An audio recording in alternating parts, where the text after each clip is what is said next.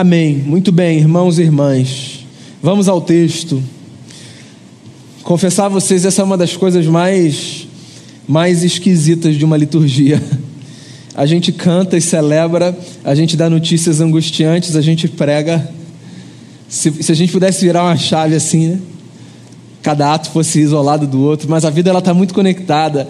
E esse período é um período para a gente pensar mesmo. Só uma pausa aqui antes da fala porque a vida é palco dessas experiências muito ambíguas. A gente ri com quem a gente tem que rir e está certo.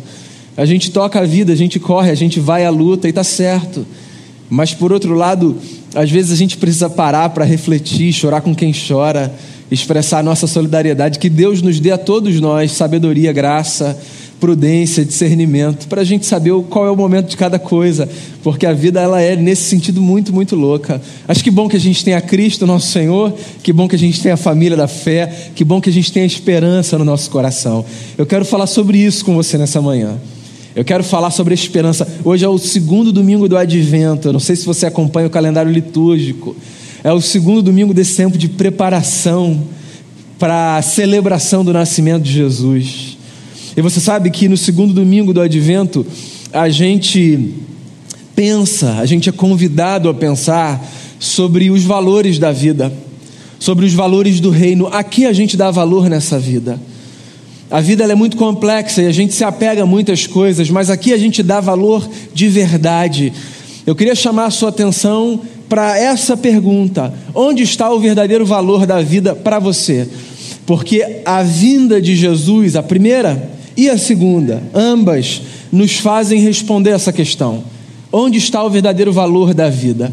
E eu queria ler a história que, na minha opinião, é a história mais bonita que Jesus já contou. A parábola do filho pródigo, a parábola do filho perdido, ou como eu insisto em rebatizar essa história sempre que eu leio aqui na igreja, a parábola do pai maravilhoso. Eu estou falando de Lucas 15, a partir do verso 11.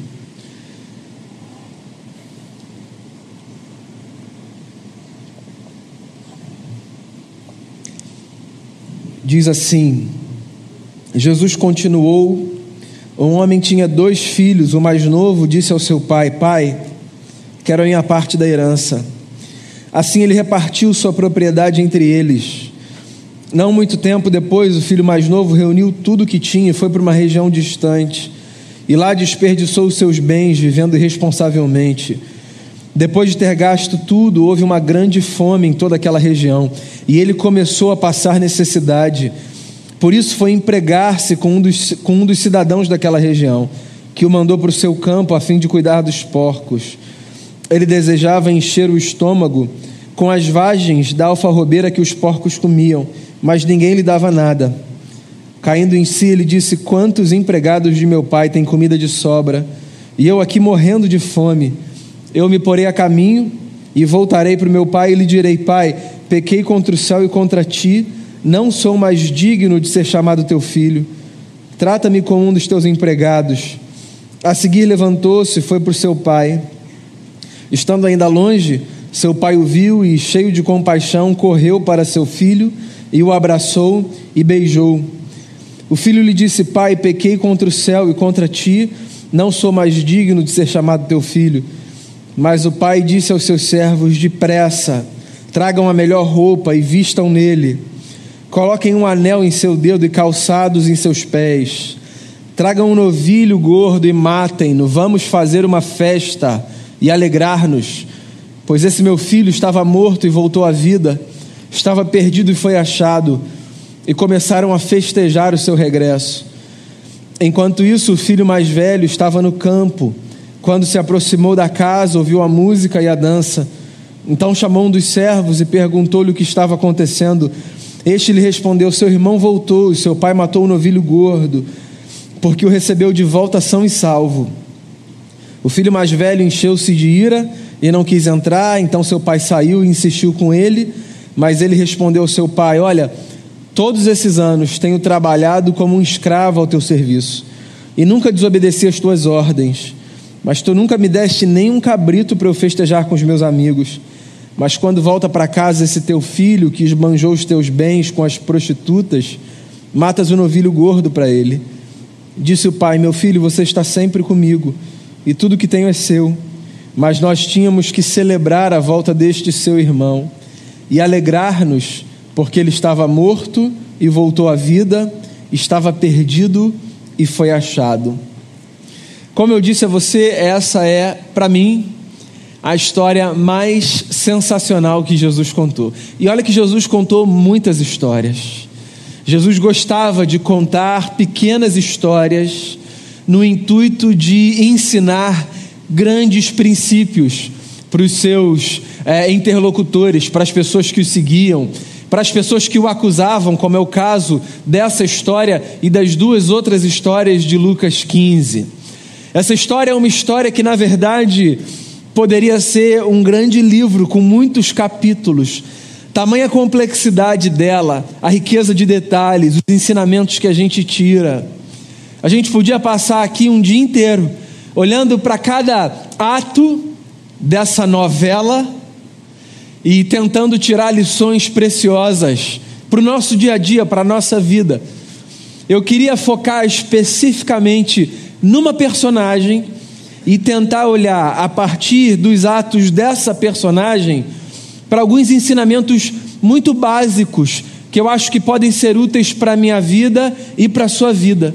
Enquanto a gente pensa no valor da existência, onde está o tesouro que fazem os nossos olhos brilharem, eu queria que a gente olhasse para o filho mais moço, o filho que dá o nome à história, já que a gente chama costumeiramente essa parábola de a parábola do filho pródigo.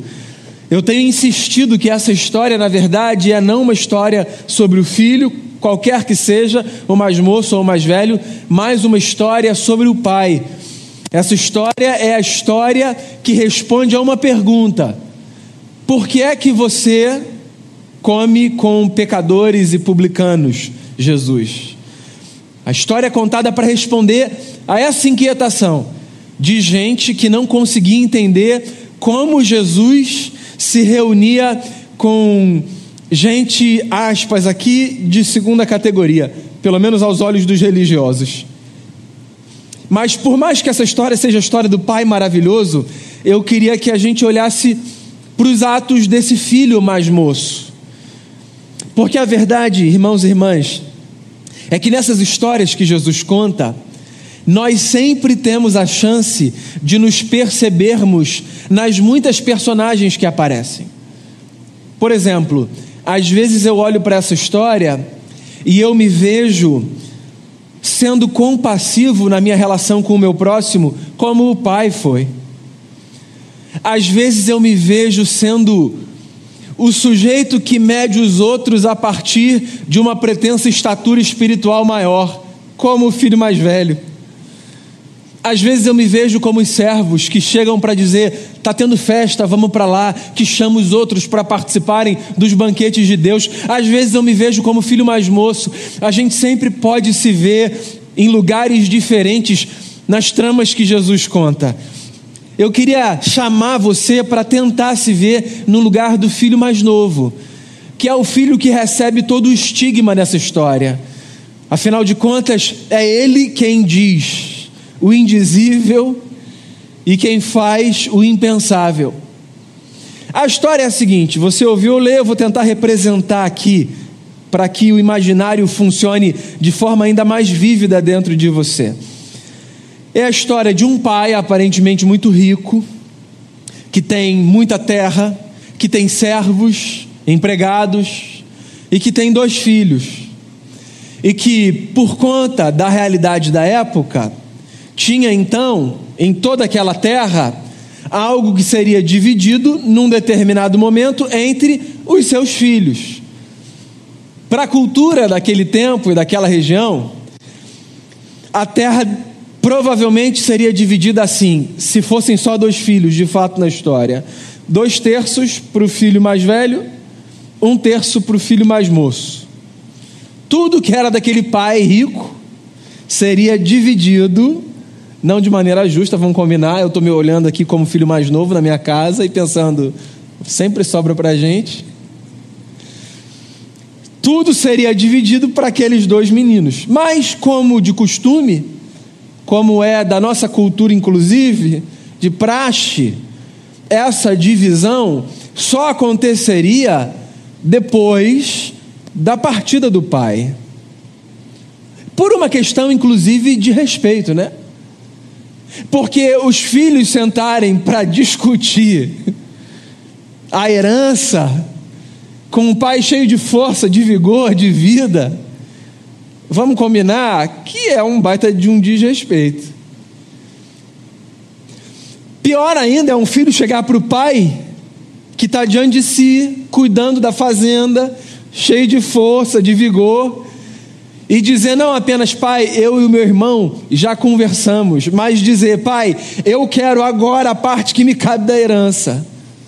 Você já parou para pensar que nas entrelinhas, o que esse filho mais novo está dizendo para o pai é: pai, o senhor para mim já está morto. Se o senhor puder adiantar a minha vida, me der o que é meu, para eu seguir o meu caminho, ótimo.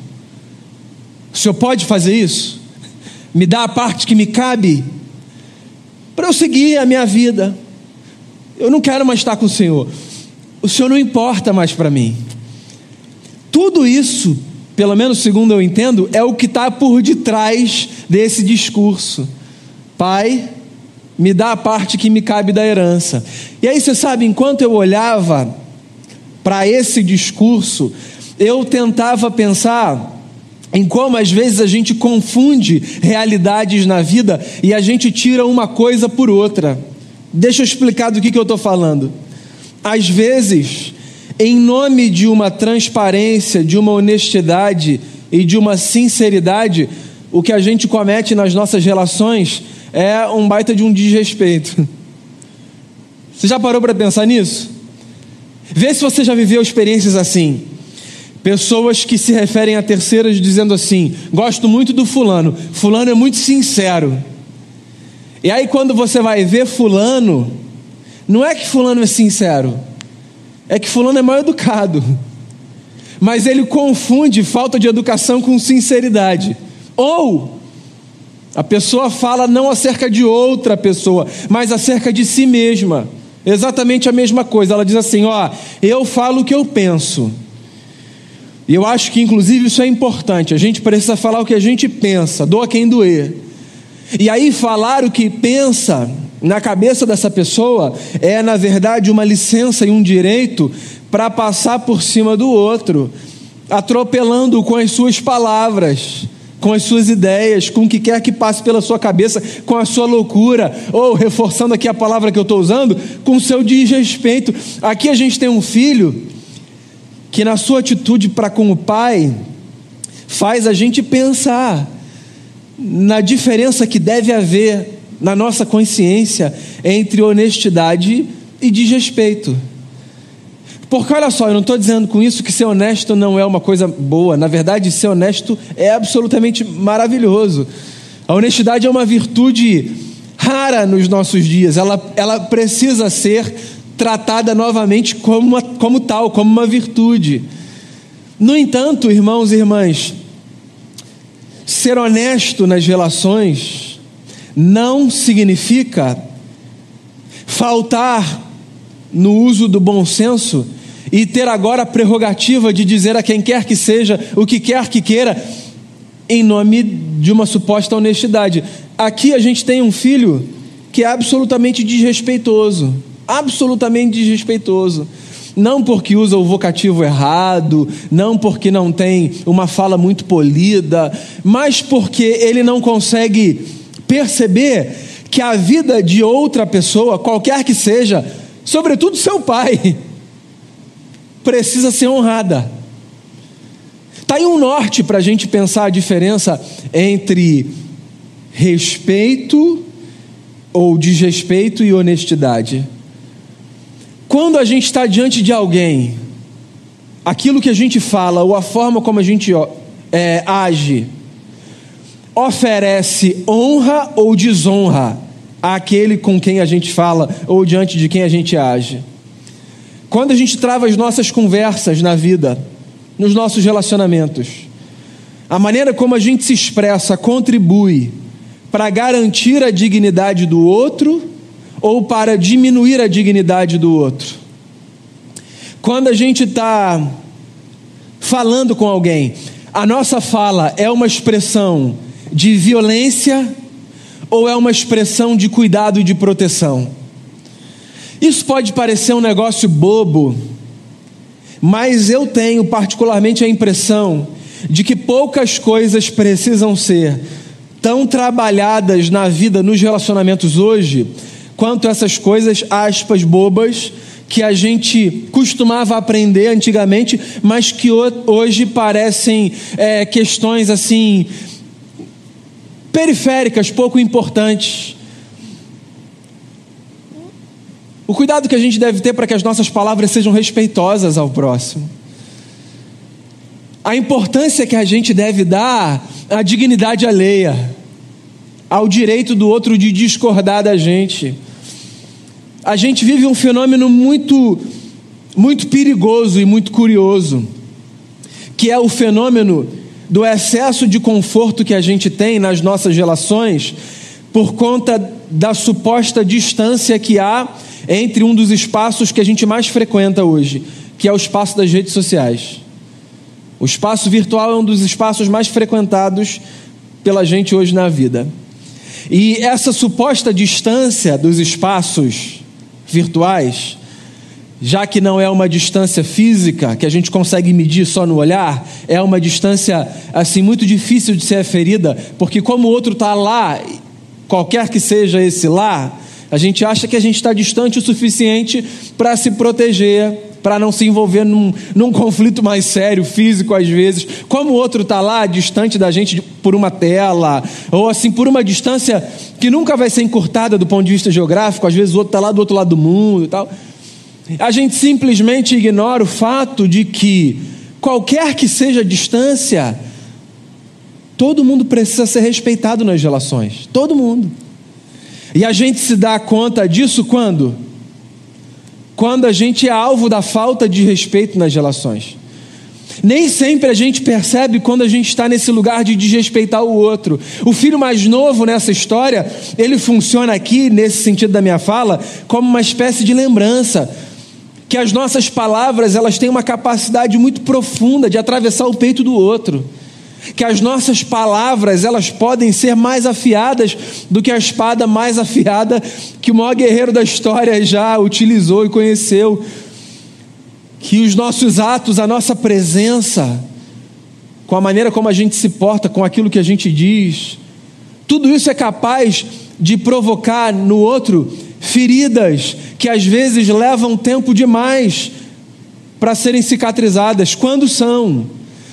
Eu queria chamar você, dentro daquela pergunta inicial que eu fiz, de onde está o valor da vida? Onde está o valor? Eu queria chamar você para lembrança nessa manhã de que parte do valor da vida se sustenta no compromisso que eu e você assumimos de sermos respeitosos nas nossas relações, em todas elas. No compromisso que nós assumimos, que nós assumimos, perdão, de não encarnarmos a irresponsabilidade desse filho mais moço que para diante do pai e que diz assim: Ó, oh, para mim o senhor está morto. O senhor pode fazer o que o senhor quiser da vida, porque eu quero fazer com a mim o que eu bem entender. E se o senhor puder me adiantar, me dá lá o que é meu, porque eu vou embora. Então, essa é a primeira diferença que eu acho que esse texto, na personagem do filho mais moço, nos, nos oferece. A diferença necessária que a gente precisa manter na consciência entre honestidade e desrespeito. Agora, esse pai é um pai maravilhoso e um pai assim, com muita paciência, com muita longanimidade. Esse pai é na história, se você não percebeu ainda, a representação de Deus, de quem ele é. Deus é esse pai, cheio de paciência. Deus é esse pai longânimo, se você quiser usar a palavra é sinônima a essa, mas mais comum nas páginas das Escrituras. E esse pai dá ao filho o que ele pede, ele deixa o filho ir, e o filho sai. E aí acontece mais uma coisa que me chama muita atenção aqui na minha fala. O texto diz que esse filho, quando vai, ele vai para uma terra distante, ele vai para um lugar onde ele pode viver a sua vida do jeito que ele deseja, e ele gasta tudo que ele tem, que volto a dizer, todo desenho aqui é o desenho de um pai rico. Então a herança que esse menino recebeu não foi uma herança pequena. Esse pai era dono de terras.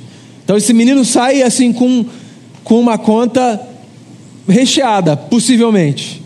E ele vai para uma terra distante, possivelmente iludido, de uma forma que muita gente se ilude, que é com a ideia infantil que muito adulto carrega até o final da vida de que dinheiro dá em árvore.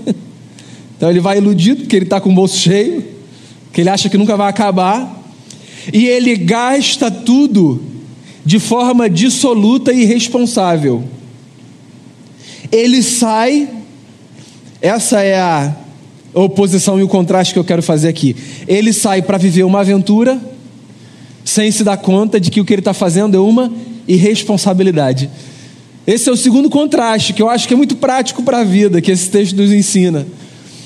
Se num primeiro ato o filho mais moço me lembra que honestidade é diferente de desrespeito, nesse segundo ato o filho mais moço me lembra que aventura é diferente de responsabilidade. Isso pode parecer um conselho meio juvenil, assim, porque às vezes a gente acha que é só o jovem que embarca em aventuras e acaba agindo de forma irresponsável. Mas não, esse conselho é um conselho para a vida, seja qual for a nossa fase. Seja qual for a nossa fase. A necessidade que a gente tem de fazer uma distinção entre embarcarmos em aventuras, aventuras não no sentido negativo do termo, aventuras no sentido de nós abraçarmos desafios, de nós olharmos para realidades que estão fora da nossa zona de conforto e pensarmos assim: tá aí, eu acho que eu vou experimentar esse negócio. Eu acho bacana quando na vida, às vezes, nós somos sacudidos para fora da nossa zona de conforto. Acho, inclusive, que isso vai muito do temperamento de cada um, da personalidade de cada um, né? Tem gente que tem mais temor, tem gente que tem mais receio, que prefere viver ali num lugar que é confortável, e não tem problema nenhum nisso. Tem gente que tem um espírito mais aventureiro nesse sentido, que quando sente aquele frio na barriga de olhar para um cenário novo, para um campo desbravado, diz assim: Eu acho que eu quero ir. E não significa necessariamente uma mudança geográfica, às vezes é uma mudança de emprego, uma mudança de carreira, às vezes tem a ver com mudanças que, que não passam por esse deslocamento físico, mas por outras escolhas que meio que mexem a vida. A aventura não é um problema, a vida é uma jornada incrível. E é muito bom, às vezes, a gente sentir um frio na barriga, olhando para experiências que são incomuns. Eu me lembro, por exemplo, da experiência do velho Abrão, que no final da sua vida ouve Deus o chamar para uma nova jornada. E ele sai. Ele sai da casa do pai, da terra da família, e ele vai.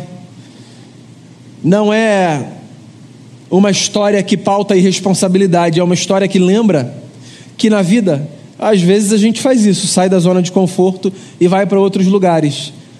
Agora, a gente precisa tomar muito cuidado para que isso não seja uma espécie de armadilha que impeça a gente de perceber que muitas vezes por detrás de pretensas aventuras, o que há é uma baita de uma irresponsabilidade a nossa vida ela precisa ser pautada pela responsabilidade. O problema não foi o filho sair da casa do pai na história.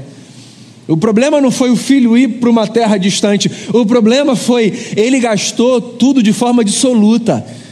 Volto aqui com um exemplo bobo que eu dei antes, mas que eu acho que faz sentido e que cabe aqui. O problema foi ele achar que dinheiro dava em árvore, que dinheiro nunca acaba.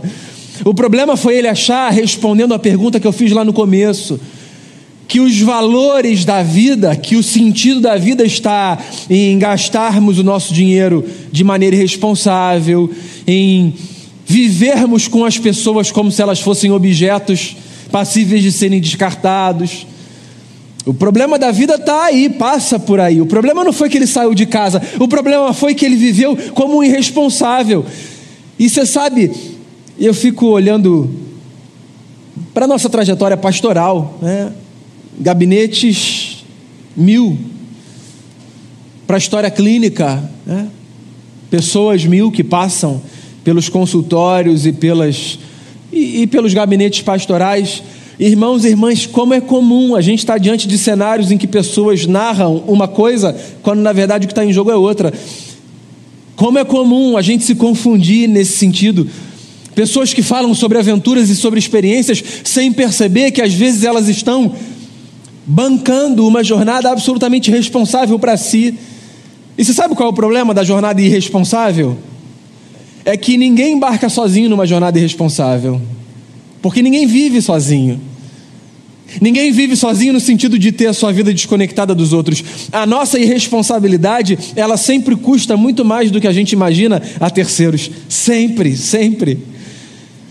Muito mais gente paga pela nossa irresponsabilidade do que a gente imagina. Por que que pais, por que que pais, na adolescência, no começo da juventude, quando o filho, a filha estão tirando carteira, por que é que pais dobram, triplicam, multiplicam assim por um número que às vezes a gente não consegue calcular os alertas, os avisos, as falas. Por quê? Por uma razão muito simples. Qualquer ato de responsabilidade do filho, da filha, tem um efeito muito profundo sobre terceiros, certo? Terceiros, sejam eles outros que podem ser afetados pela responsabilidade, terceiros sejam eles os próprios que falam, certo? Por quê? Ora, porque qualquer coisa que acontece a qualquer pessoa que a gente ama acontece a gente. Verdade ou mentira? Você pode nunca ter conhecido, por exemplo, uma dessas famílias que eu mencionei aqui, como famílias que hoje choram as suas perdas. Mas por que, que você se sensibiliza? Por isso. E olha que, evidentemente, eu não estou falando aqui de um caso de responsabilidade. Eu estou chamando a sua atenção para o fato de que nós estamos muito mais conectados do que nós imaginamos. De forma que qualquer coisa que aconteça a uma pessoa, potencialmente aquilo acontece a gente, porque nós estamos conectados, nós fomos feitos assim. Nós fomos feitos assim. Eu gosto muito de me lembrar de uma menção que os judeus fazem quando eles falam do Holocausto. E quando dizem assim: não é que seis milhões de pessoas morreram no Holocausto. Não foram seis milhões de judeus que morreram. Foi um judeu que morreu seis milhões de vezes. Você entende o ponto daí? É o que um pastor do século 17, se não me falha a memória, poeta também, chamado John Donne, disse numa das suas poesias mais lindas, quando ele diz assim: Ninguém é uma ilha isolada em si mesmo, todos nós somos parte de um continente. Quando os sinos dobram, eles sempre dobram por todos nós. Esse filho não conseguia entender que o que ele chamava de aventura era uma responsabilidade e que os nossos atos de responsabilidade, eles sempre custam a terceiros. Sempre custam. É por isso que não faz sentido qualquer pessoa dizer: Isso que eu estou fazendo, eu estou fazendo com a minha própria vida. Não tem nada a ver com ninguém. É a mim que eu estou fazendo, é a mim que eu estou ferindo. Mentira, isso é um egoísmo. Toda ferida que eu cometo contra mim, eu cometo contra terceiros, contra a Denise, contra os meus filhos, contra os meus pais, contra os meus amigos. Razão pela qual eu preciso viver com responsabilidade, com o máximo de responsabilidade. Porque aqui tem um filho que acha que está vivendo uma aventura, mas que na verdade está sendo profundamente responsável e ferindo o coração do seu pai. Então, olha só, primeiro ato, um ato que lembra que honestidade é diferente de desrespeito. Segundo ato, um ato que lembra que aventura é diferente de irresponsabilidade. E o terceiro ato, e com ele eu fecho a minha fala. O terceiro ato que me vem à memória, que me salta aos olhos, na figura desse filho mais moço, é o ato que me faz lembrar que arrependimento é sempre igual a recomeço. Sim, num determinado momento da história, esse menino que foi desrespeitoso e irresponsável, como às vezes nós somos na vida, todos nós. Num determinado momento, enquanto ele está no fundo do fundo do poço, disputando comida com os porcos, ele cai em si, ele se dá conta de que ele poderia estar na casa do seu pai, de onde ele nunca devia ter saído.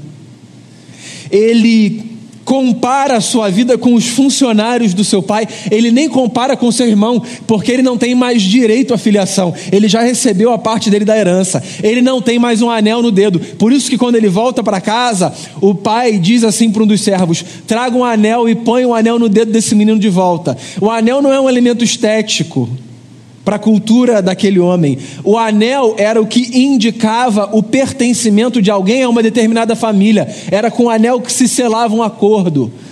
O que ele está dizendo é: ponha o anel no dedo desse menino. Esse menino vai voltar a ser meu filho. Então, assim, ele não está nem comparando a realidade dele entre os porcos com o irmão que está em casa, porque ele sabe que por direito ele não tem nem mais ninguém para chamar de irmão e nem ninguém para chamar de pai. Ele sabe quem ele é, ele está se comparando com um trabalhador ali, ou seja, com alguém que está ali numa relação burocrática, protocolar. Mas ele cai em si, e ele diz assim: Eu não devia estar tá aqui, eu não devia ter dito o que eu disse, eu não devia ter feito o que eu fiz, porque o valor da vida não está em ser desrespeitoso, o valor da vida não está em ser irresponsável, o valor da vida está em ficar do lado do meu pai do lado do nosso Pai. O valor da vida está em entender que não há lugar como a casa do nosso Pai.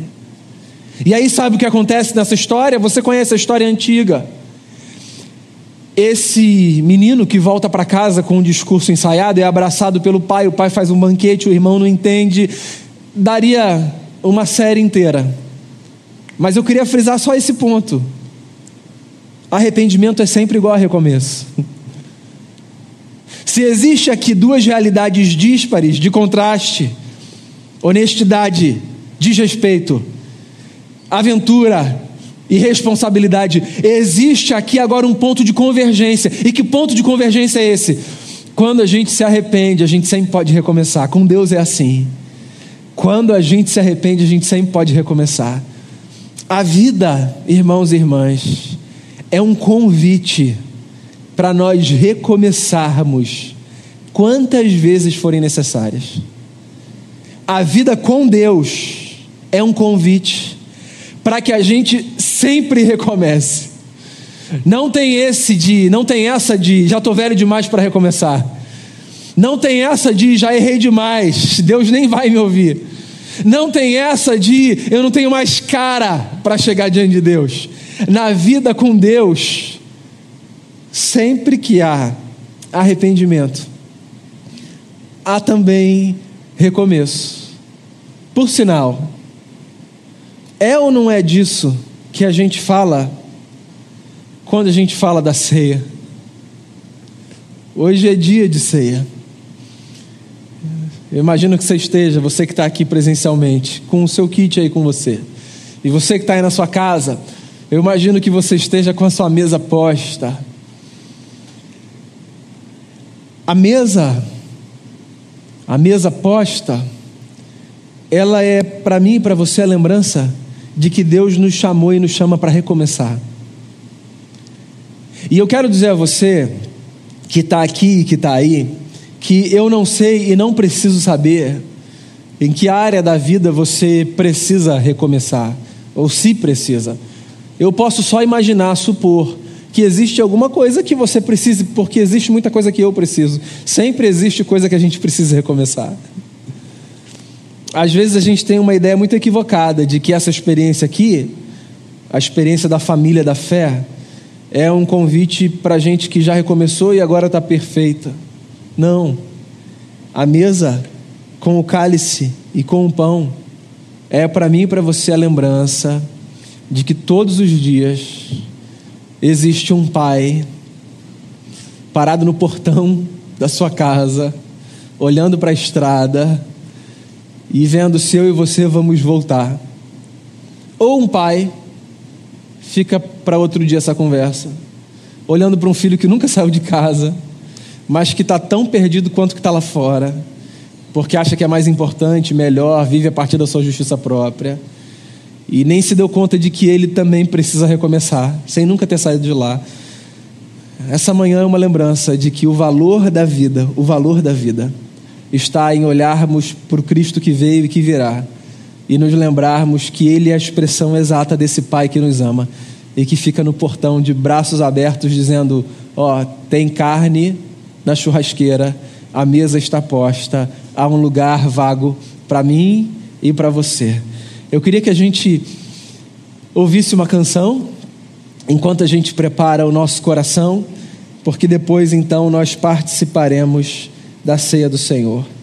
Você que está aqui, você que está aí, ouça essa canção em oração e prepare o seu coração para nós participarmos juntos do pão e do cálice.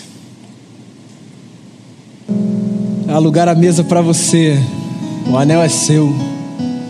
O armário está vazio. Corra, corra o tanto que você quiser. Ninguém pode se esconder. Nem eu, nem você, nem ninguém. Do amor de Deus, o nosso Pai. Queria que você fizesse uma oração de gratidão aí no seu lugar antes de comer do pão.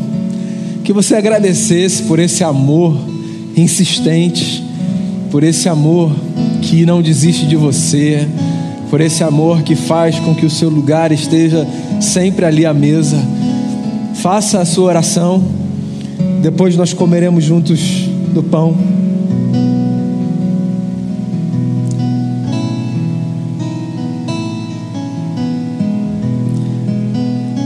Obrigado, Jesus, por esse amor do qual a gente não pode se esconder. Obrigado porque mesmo quando a gente falta com respeito, porque mesmo quando a gente age de forma irresponsável, bondade e misericórdia do Senhor nos seguem, porque nos seguirão todos os dias da nossa vida. Obrigado por nos amar insistentemente. Obrigado por nos nos acolher de volta na casa do Pai. Obrigado por fazer da gente família. Obrigado. Que nessa manhã, ao comermos do pão, a gente se lembre que isso custou a tua vida, ó Jesus. O sacrifício na cruz.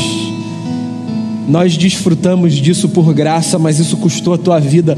Obrigado por dar a vida em favor de nós e abrir espaço nessa família e deixar lugar vago à mesa para a gente participar dessa festa que é tua, mas que o Senhor fez ser nossa também.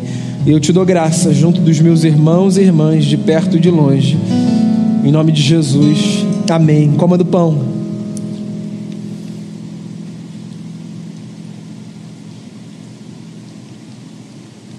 Pelo sangue derramado, a gente te agradece, Senhor. O sangue do Cordeiro que tira o pecado do mundo, que nos lavou, nos lava, que nos protege, que é o caminho à presença do Pai a gente a gente quer bem dizer o teu nome aqui nessa manhã, em gratidão pelo perdão dos pecados e pelo recebimento de cada um de nós na família de Deus, na família da fé. Acolha-nos com a tua graça e com o teu amor, em nome de Jesus. Amém. Beba do cálice. Por esse tempo eu te dou graças, pela tua vida na nossa vida pela mesa posta e pelo teu amor que corre atrás de nós. No nome de Jesus, o Filho amado que salvou a nossa vida. Amém. Amém.